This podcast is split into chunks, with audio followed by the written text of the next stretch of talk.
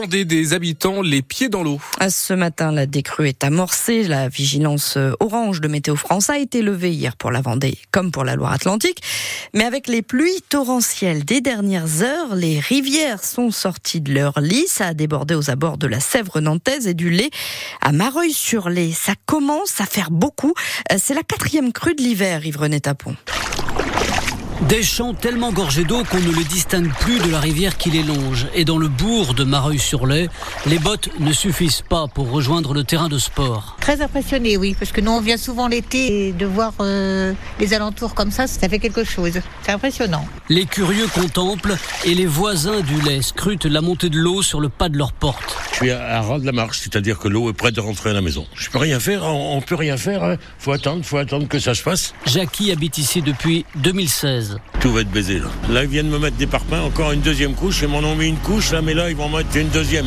Qui est-ce qui vous aide là? La mairie, on est bien suivi. Ah oui. Ça vous donne pas envie de déménager? Bah, déménager, déménager, vous savez, j'ai un certain âge déjà, euh, je vais aller où? Ah, C'est craignos quand même. hein. À la mairie, tous les secteurs sensibles sont recensés. Le maire Vincent Jules. En ce moment, on est à un niveau où euh, la plupart des maisons ne sont pas impactées entièrement. C'est-à-dire, en général, c'est une pièce ou deux un peu basse et où on aide les personnes à surélever l'immeuble. À Mareuil-sur-Lay, on surveille le ciel et les marées pour que l'eau s'évacue au plus vite vers la mer. La mi-journée hier, le lait a atteint un pic de 2,63 mètres, quasiment le même niveau que lors de la dernière crue importante en 2022, 2020. Pardon. Euh, les photos de notre journaliste Yves-René Tapon sont sur francebleu.fr à la page Loire-Océan.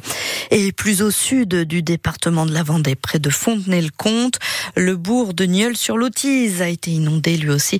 Euh, plusieurs routes communales et départementales ont dû être coupées à la circulation.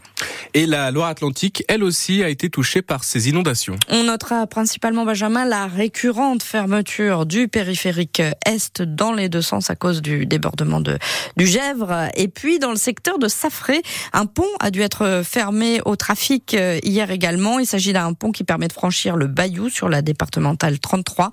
L'ouvrage en pierre s'est en partie affaissé. Le début du salon d'un salon de l'agriculture sous tension. Un surfond de colère paysanne, des agriculteurs prêts à monter, à montrer les muscles pendant ces neuf jours de salon euh, pour maintenir la pression sur le gouvernement, que ce soit à Paris comme dans toute la France. Hier à Nantes, 80 tracteurs ont stationné devant le château des Ducs à l'appel de la FNSEA et des jeunes agriculteurs. La profession est allée aussi étiqueter les produits étrangers dans les rayons des centres Leclerc de l'Aglo.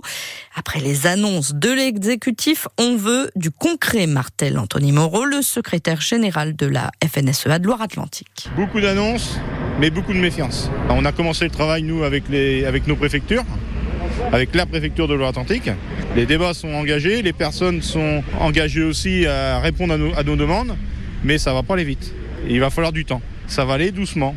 Donc il faut qu'on continue justement à maintenir cette pression pour qu'on puisse aller au bout. Et notamment sur le, sur le salon de l'agriculture, on sait qu'il faut euh, maintenir cette pression-là pour que le gouvernement nous entende. Et notamment M. Macron.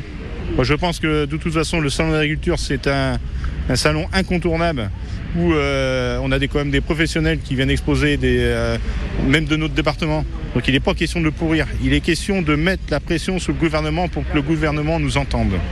Aujourd'hui, il ne nous entend pas, il ne nous écoute pas. Emmanuel Macron inaugure ce matin le salon de l'agriculture, le chef de l'État qui annule le grand débat avec les agriculteurs annoncé auparavant. L'invitation du collectif écologiste des soulèvements de la terre avait soulevé un tollé dans la profession. Nous sommes le 24 février. Ça fait deux ans jour pour jour que la guerre en Ukraine a commencé. Deux rassemblements sont prévus aujourd'hui à Nantes. Un premier à partir de 14h30, place Royale, et puis un deuxième dès 15h, place Gralin. Cérémonie des Césars secouée par la vague MeToo hier soir. Avec euh, le très attendu discours de Judith Godrèche, la comédienne accusant les réalisateurs Benoît Jacot et Jacques Doyon d'agression sexuelle. Euh, Judith Godrèche qui parle haut et fort depuis quelques semaines maintenant pour dénoncer les dérives dans le, sept- dans le 7e art. Elle l'a fait hier encore devant l'Assemblée des Césars.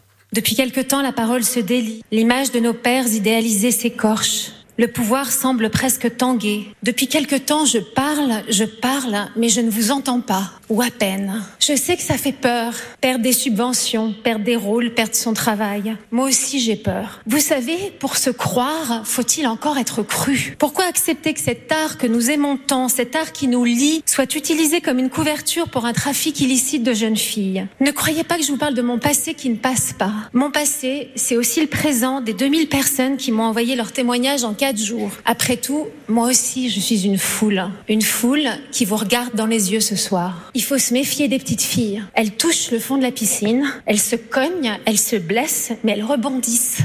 Les mots forts de Judith Godrèche à la cérémonie des Césars. Et palmarès, comme c'était attendu, on a assisté au sacre du film Anatomie d'une chute avec six récompenses, dont le César de la meilleure réalisatrice pour Justine Triet.